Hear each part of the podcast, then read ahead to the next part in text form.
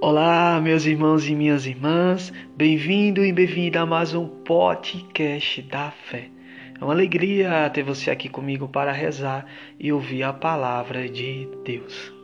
E nosso tema de hoje é porta e ressentimento. Eu convido você a fechar seus olhos e a imaginar duas portas. A porta número um é a porta do perdão da reconciliação e da felicidade. A porta número dois é a porta do ressentimento, da mágoa, do rancor, do ódio, da raiva, da tristeza e da decepção. E você, com qual porta se identifica?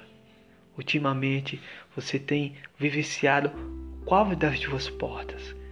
E essas duas portas significam o nosso coração, a nossa vida interior, o meu eu. Como eu estou? Estou bem ou estou sofrendo? E perdoar é necessário. O nosso celular, o nosso computador tem duas funções que se identificam muito com o nosso tema de hoje. Uma é arquivar e a outra é excluir. Quando ressentimos algo, estamos arquivando um passado de coisas ruins, de coisas negativas. E muitas vezes nos tornamos pessoas vingativas ao ponto de ter o Instagram, o WhatsApp, o Facebook daquela pessoa está acompanhando diariamente a vida daquela pessoa, porém eu torço contra. Eu envio energias para aquela pessoa, para que tudo da vida dela dê errado. E aos poucos eu vou me tornando uma pessoa tóxica. Eu não vivo com alegria, eu, eu vivo rancoroso. Meu relacionamento na faculdade, no trabalho, na sociedade, na igreja, se torna um relacionamento relacionamento mal, eu não trato bem as pessoas. As pessoas percebem que o nosso corpo também fala a nossa forma de agir, de se comportar não é não está sendo de acordo com o evangelho. Mas o Wesley, eu, aquela pessoa me fez tanto mal. Eu acreditava tanto naquela pessoa. Eu sempre confiei, aquela pessoa de uma hora para outra me decepcionou. Meu irmão e minha irmã, confie a sua vida nas mãos de Deus. Reze, suplique, peça a Deus para que de fato Ele possa dar força a você. A carta de São Paulo aos Filipenses, capítulo 4, versículo 6, vai nos falar: Não vos inquieteis com nada. A quietação significa eu estar agitado, se mexendo para um lado, para o outro, falando. E quando eu dou o passo de perdoar, de me reconciliar consigo mesmo e com o meu passado, com o meu eu, eu, eu acho uma solução para aquele problema.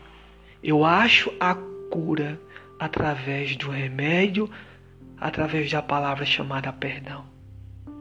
Esse remédio, meus irmãos e minhas irmãs, é a porta da graça. É essa porta que se abre de um passado de coisas ruins para a vida nova. E o perdão é um ato de misericórdia. O próprio Cristo, no momento da cruz, da sua morte, falou: Perdoa, Pai, eles não sabem o que fazem.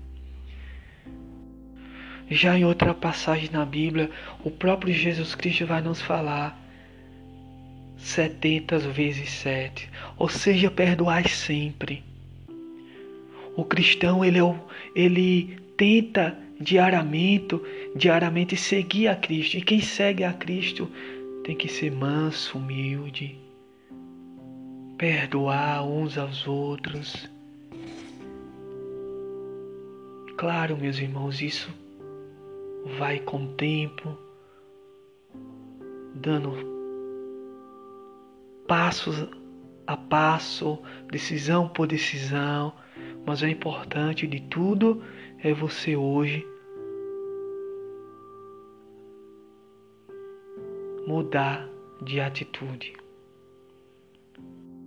E no momento, meus irmãos e minhas irmãs, do sacramento da reconciliação, da confissão, o padre ele pode negar a absolvição.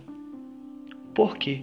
Porque no momento da confissão eu preciso estar arrependido inteiramente, contrito e entender que a confissão é essa, é esse sacramento da reconciliação. Então você não pode falar da boca para fora que realmente o Senhor tem que te perdoar, que você merece o perdão. Você precisa arrancar esse pecado pela raiz. Igual como arranca uma árvore, tem que arrancar pela raiz para que ela não, não possa crescer. Porque você vai para a fila de, da confissão, o padre te perdoa, passa amanhã para passa depois, você vê a pessoa nas redes sociais, se encontra pessoalmente, tem informação, você começa um ressentimento a vir a retornar em teu coração, na tua vida, daqui a pouco você está se tornando uma pessoa rancorosa com mágoa, com remorso, com tristeza. Tem pessoas que vivem tão, tão mal que tá em um psicólogo. Se possível, ter uma direção espiritual com o Padre. Peça sempre ajuda, auxílio à Santa Mãe Igreja. Que Nossa Senhora te abençoe. Eu vou ficando por aqui. Esse foi o nosso podcast Porta e Ressentimento.